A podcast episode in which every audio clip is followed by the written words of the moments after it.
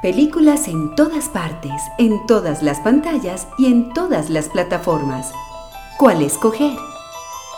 Aquello que alivie y alimente nuestro espíritu. Para que el cine nos salve de la realidad, Radio Cinema. En Cámara FM, Radio Cinema. Cine conversado con Santiago Gutiérrez y Samuel Castro.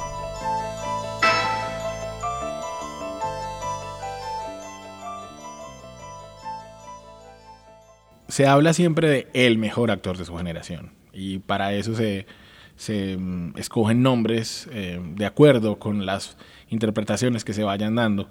De esa expresión no la he oído, no se la, no se la he oído, por ejemplo, nadie dice eso de Ben Stiller, nadie dice eso de Tom Cruise, pero de la persona de la que vamos a hablar hoy en Radio Cinema, sí, se, se ha dicho varias veces, aunque en esa generación hay otros que, me, merecen también la expresión, como Philip Seymour Hoffman, por ejemplo. Eh, porque digamos que la no podemos decir que una generación dure 10 años, es, más amplio y eh, compartían generación de alguna manera. Eh, sin embargo, hoy, como es el que está vivo, podríamos decir que hoy en día Joaquín Phoenix es el mejor actor de su generación, como lo demostró recientemente en Joker, una, con una actuación memorable, eh, encarnando a ese villano eh, del, universo de Batman.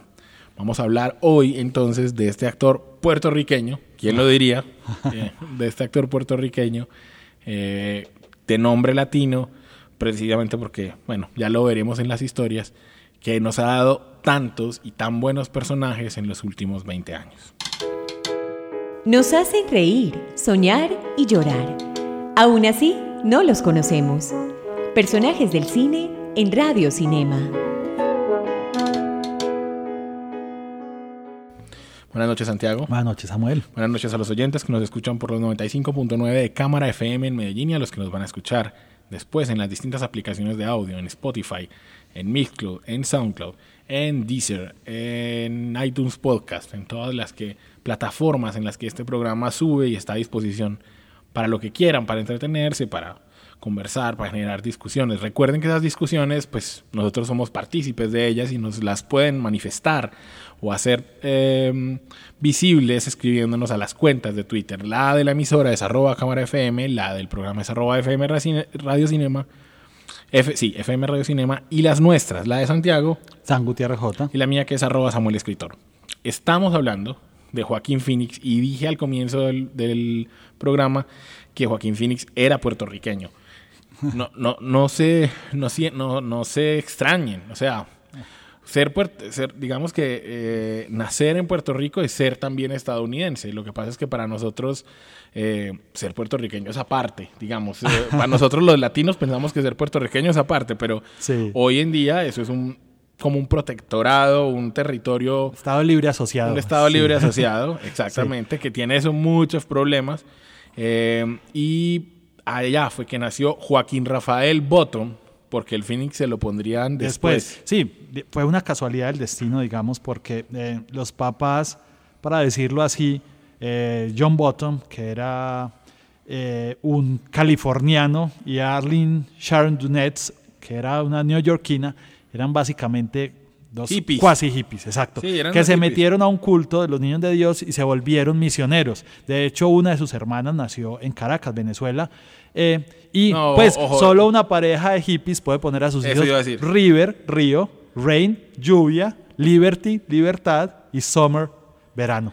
Joaquín Rafael es, digamos, el más convencional de Y eh, tanto, tanto es así y tanto era la familia así que Joaquín Phoenix él mismo quiso que lo llamaran Leaf, eh, eh, hoja, eh, porque recogía hojas con los papás y entonces cuando él fue actor infantil, que en la misma época de su hermano River, pues lo aparecía en los créditos como Leaf Phoenix.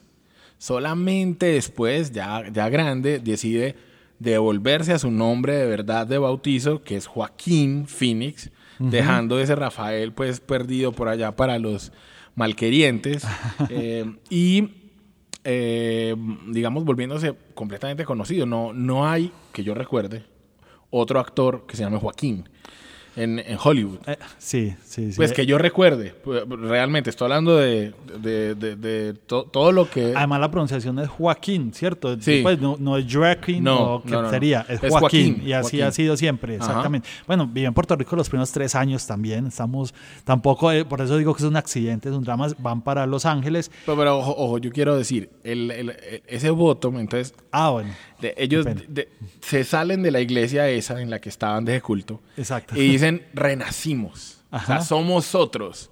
Y entonces se acuerdan de la, de la leyenda del ave fénix. Eh, de nacimos de las cenizas y vamos a otra vida. Y con ese propósito, como, como diciendo, somos ahora otras personas, el papá Bottom decide, ok, de ahora en adelante nuestro apellido va a ser Phoenix. Y de ahí viene ese Joaquín Phoenix que comparte con sus hermanas y con el finado y talentosísimo River Phoenix. Que era el que parecía iba a ser, que este iba a ser el hermano de.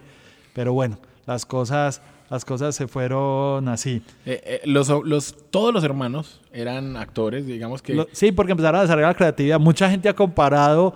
¿Te acuerdas de esa película la de Vigo Mortensen del Capitán Fantástico, que la familia de los Phoenix era más o menos como así. Sí, sí era como unos hippies que iban, eh, creían en que ellos educaban a los niños de una manera, les empezaron a desarrollarla y digamos todos han tenido que ver con, con, con la actuación. Sí, de hecho, de hecho, mira, aquí estoy viendo que la hermana Liberty llama Liberty Butterfly, o sea, mariposa de la libertad. O sea, sí, no eran más hippies que, mejor dicho, estaban era perdidos. Pero bueno. Los niñitos actuaban en las calles, eh, hacían canciones para conseguir plata, y entonces los pilla en, una calle. Ah, bueno, la, perdón, la mamá consigue trabajo como secretaria en NBC.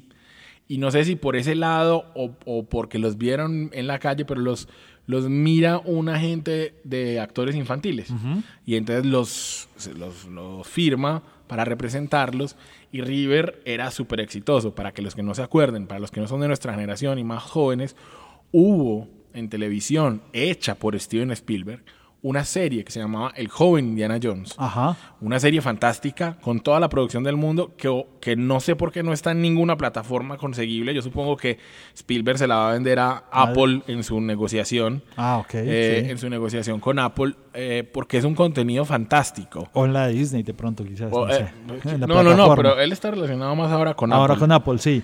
Y en esa... Era, era el actor que venía. Claro. Stand By Me, recuérdenlo, digamos, estaba... No, pues es que estamos hablando de que era Indiana Jones. O sea, eh, fue, fue Indiana Jones. Llegaba a ser, exactamente. Eh, y es famosa, y toca hablar desde ahí, es famosa como un par de meses después de que Joaquín cumpliera, no sé, 19 años. O era River, que tenía 19 años, no.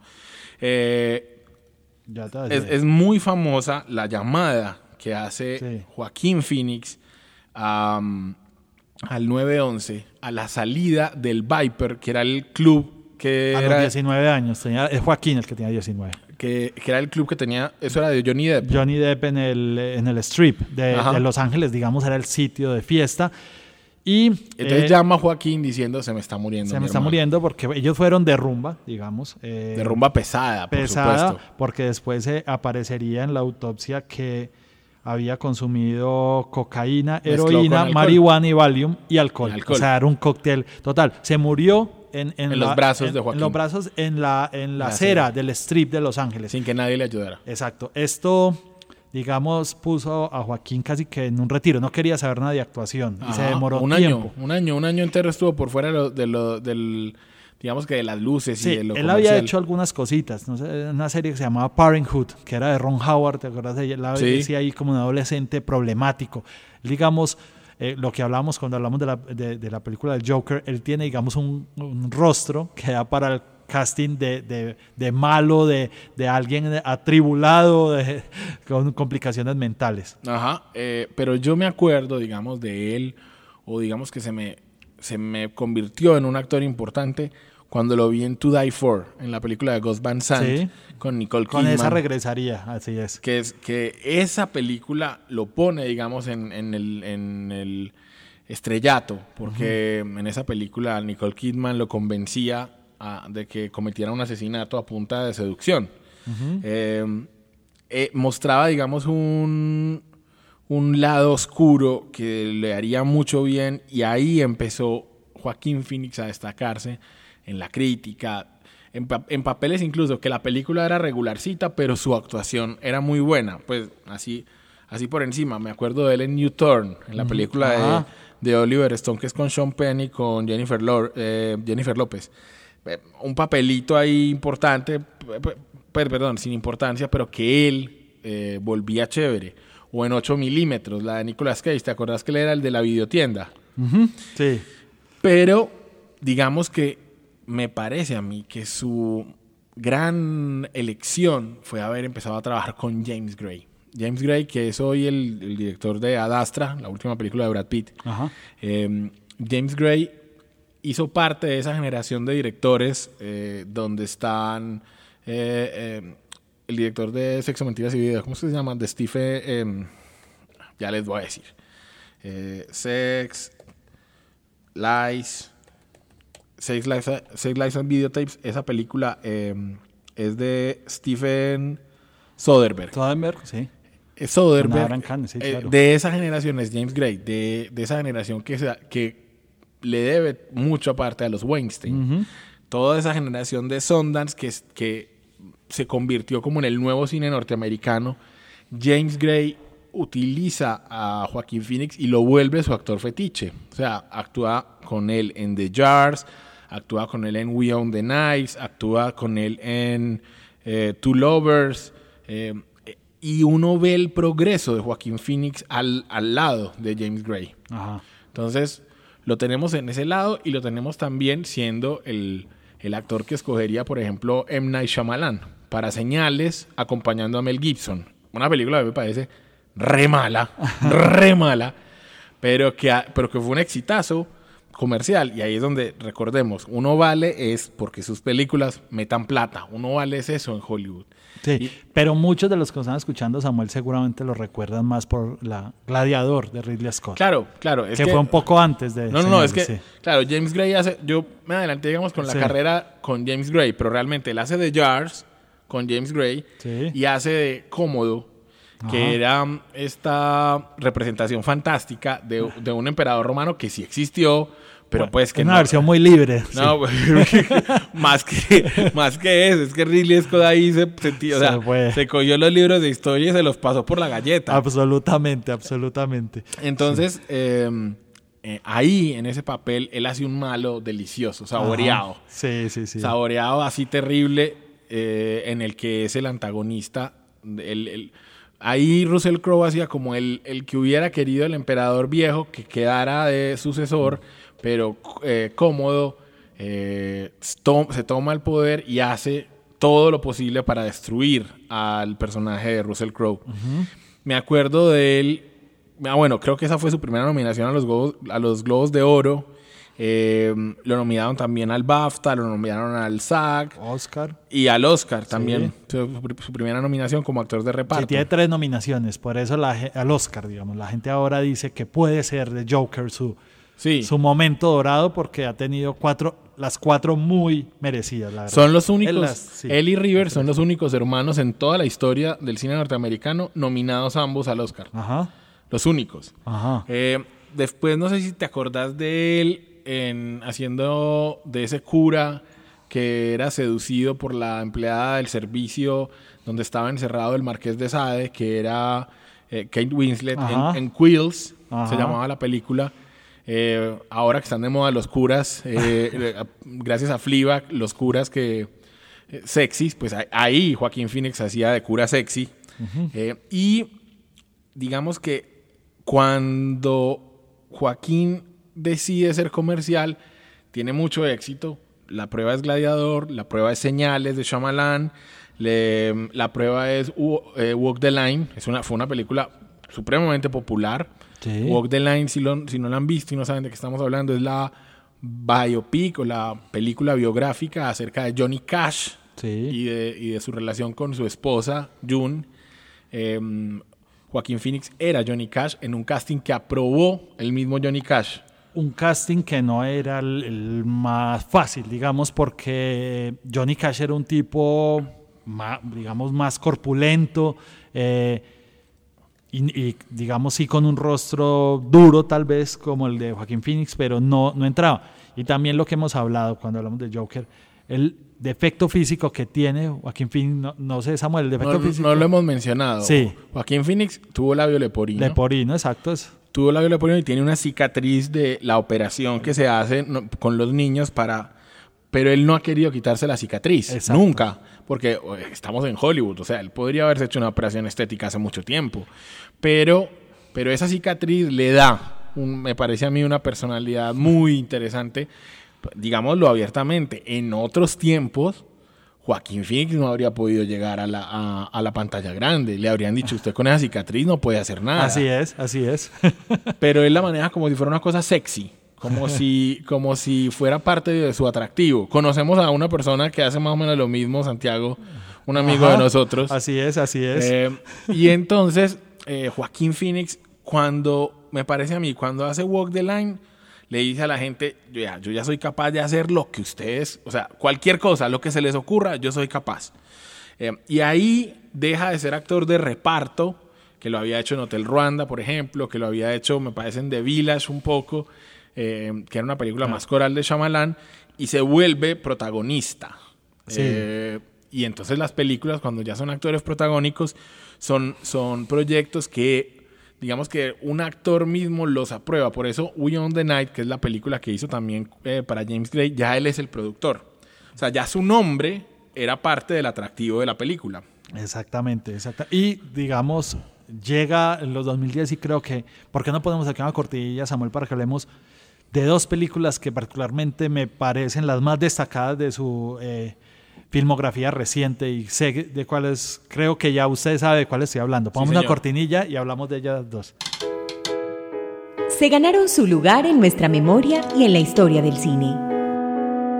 Clásicos de ayer y de hoy en Radio Cinema.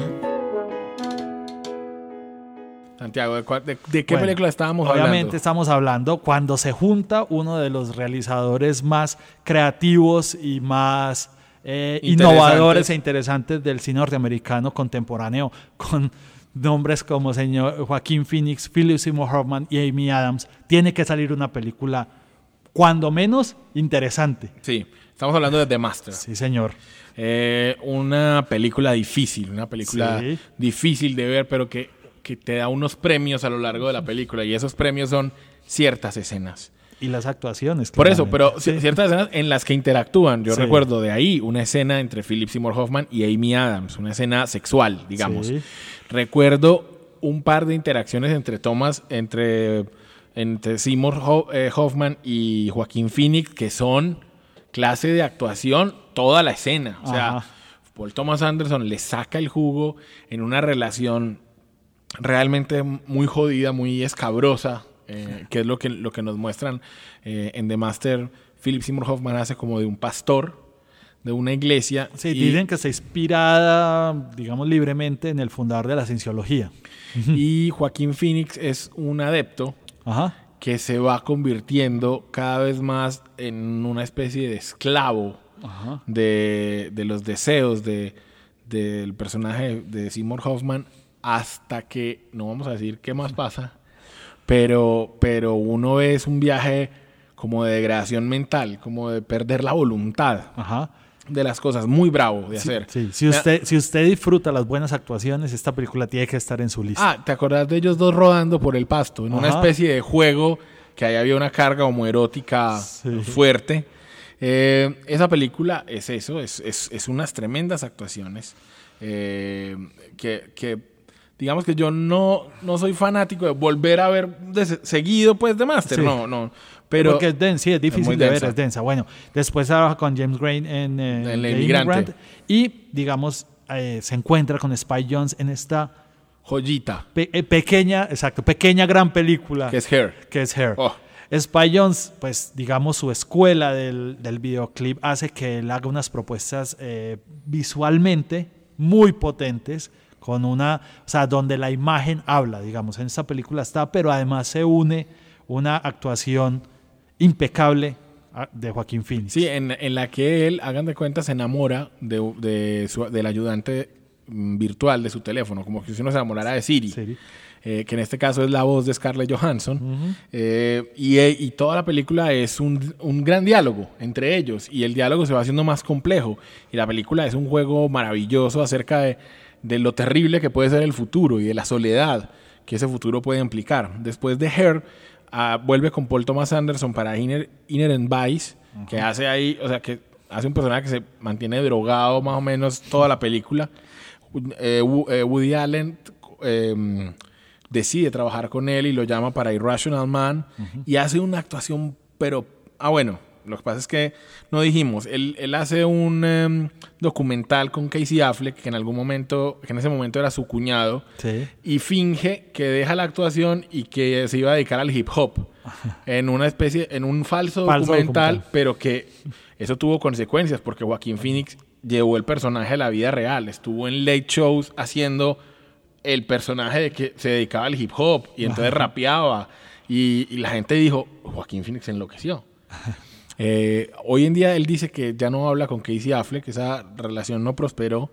Eh, luego, en 2000, después de un parón, entonces está, digamos, eh, vuelve a las canchas y hace You Were Never Really Here, una peliculaza que se tienen que ver, una peliculaza dirigida por Lynn Ramsey, en que él es un veterano que busca hacer justicia y no se imaginan lo, físico que puede ser ese personaje, hace de Jesús en María Magdalena y, últimamente pues hace de Joker en la película de Todd Phillips. Quería, Santiago, contar una historia que a mí me gusta mucho, que no sé si la sabes, y es que a Joaquín Phoenix lo salva de un accidente Herzog.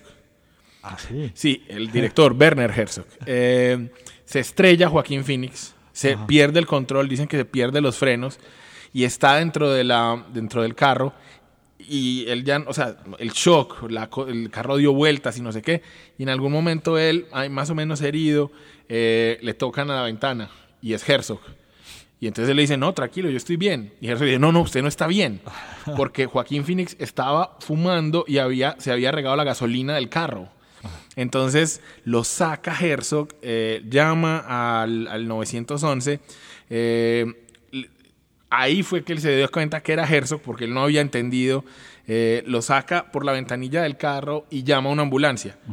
Y entonces que Joaquín pues llegó a decirle, no, pues me salvaste porque, o sea, sí, lo que pareciera ser es que el carro iba a estallar. Porque Joaquín Phoenix había decidido fumar y no había visto eso. Pero Herzog siempre le ha bajado, pues, digamos, la importancia a la cosa. A mí me parece una, una de esas cosas que solo puede pasar por allá en Los Ángeles. Así es. Eh, de Joaquín Phoenix podemos esperar muchas cosas. Yo estoy casi seguro de que lo va a llamar o el universo Marvel ahora, porque ¿qué le importa a Marvel? De eh, hecho, él se ha dicho siempre que lo, para un villano le ha coqueteado Marvel. Sí, pero necesitamos el villano, porque Joaquín Phoenix no se merece nada menos. Vamos a escuchar una canción que se llama The Moon Song, la canción de la luna, que hicieron eh, él y mm, Scarlett Johansson para la banda sonora de Her, por supuesto. Nos despedimos y los esperamos en el próximo Radio Cinema.